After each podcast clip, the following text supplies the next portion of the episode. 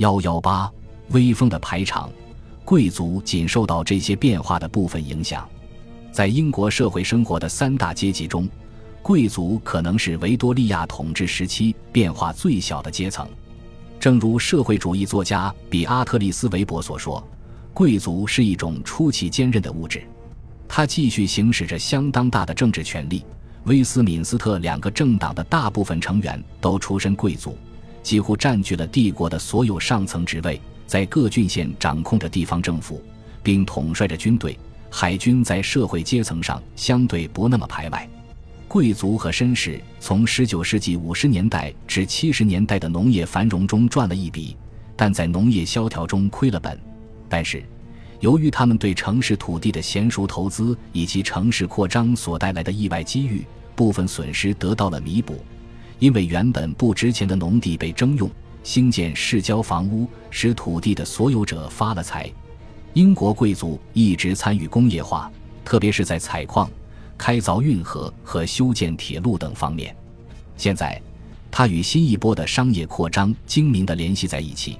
大多数银行和保险公司都聘请一位贵族来为董事会撑门面，公司还通过精明的联姻来维持自己的财富，特别是与美国的新贵们联姻。最著名的例子是第九任马尔伯勒公爵与康苏鲁范德比尔特的婚姻。通过这些手段，尽管农业衰落，许多大贵族庄园仍然得以保存下来。这些庄园既能给人带来财富，又可供人享乐。因此被用作休闲娱乐的场所。城市居民对贵族的了解，主要是通过流行报纸和杂志对他们的描述。他们是一群生活悠闲的男女，在乡村玩赛马、狩猎、射击和钓鱼，在伦敦玩赌博、看戏剧。随着休闲对英国人来说变得越来越重要，贵族并没有因为悠闲自在的生活方式而不受欢迎。宫廷起了带头作用。阿尔伯特亲王让南方的宫廷生活变得庄重严肃，这样的刻板也影响了北方的休闲娱乐活动。十九世纪五十年代，维多利亚和阿尔伯特在迪塞德河畔修起了巴尔莫勒尔宫，他们对农民生活和农业知识乐此不疲，并做高调宣传。他们还庇护了广受欢迎的艺术家艾德温·兰希尔爵士，这位画家善于描绘乡村狩猎的场景。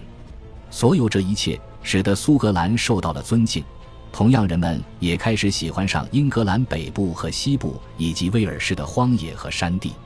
此时，浪漫主义运动正在衰落，却正是最受大众喜爱的阶段。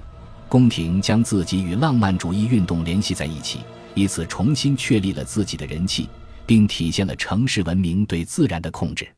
兰希尔的《幽谷君主》是维多利亚时期被复制最多的一幅画。画中描绘的一头雄鹿，并不是这块领地上的王者，而是猎人枪口下的困兽。峡谷不再安全，大自然被驯服了。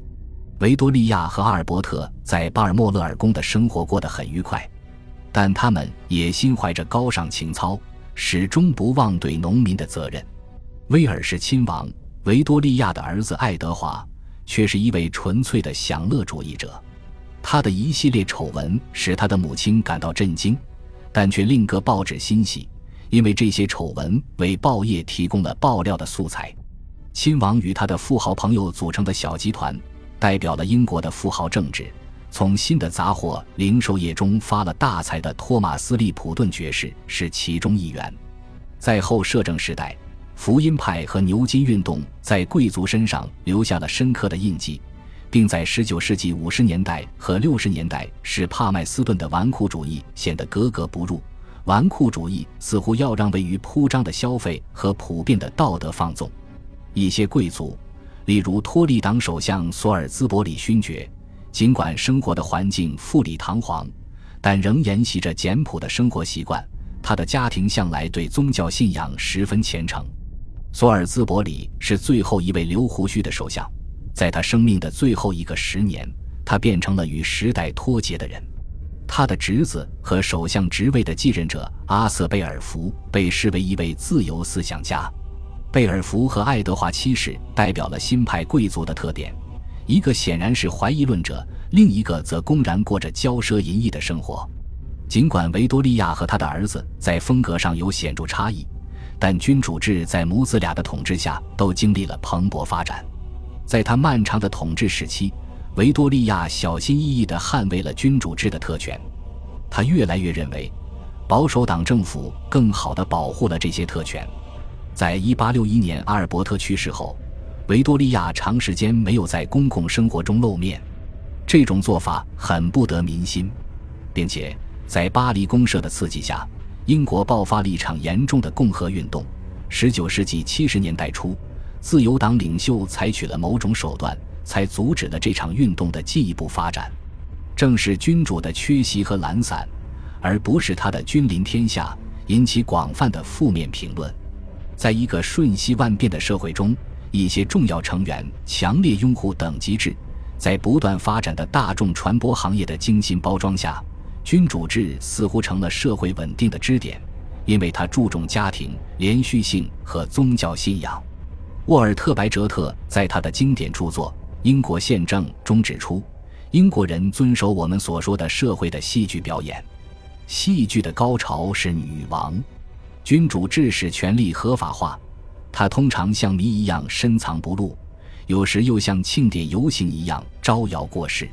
在1887年和1897年的女王登基周年庆典上，君主制大放异彩。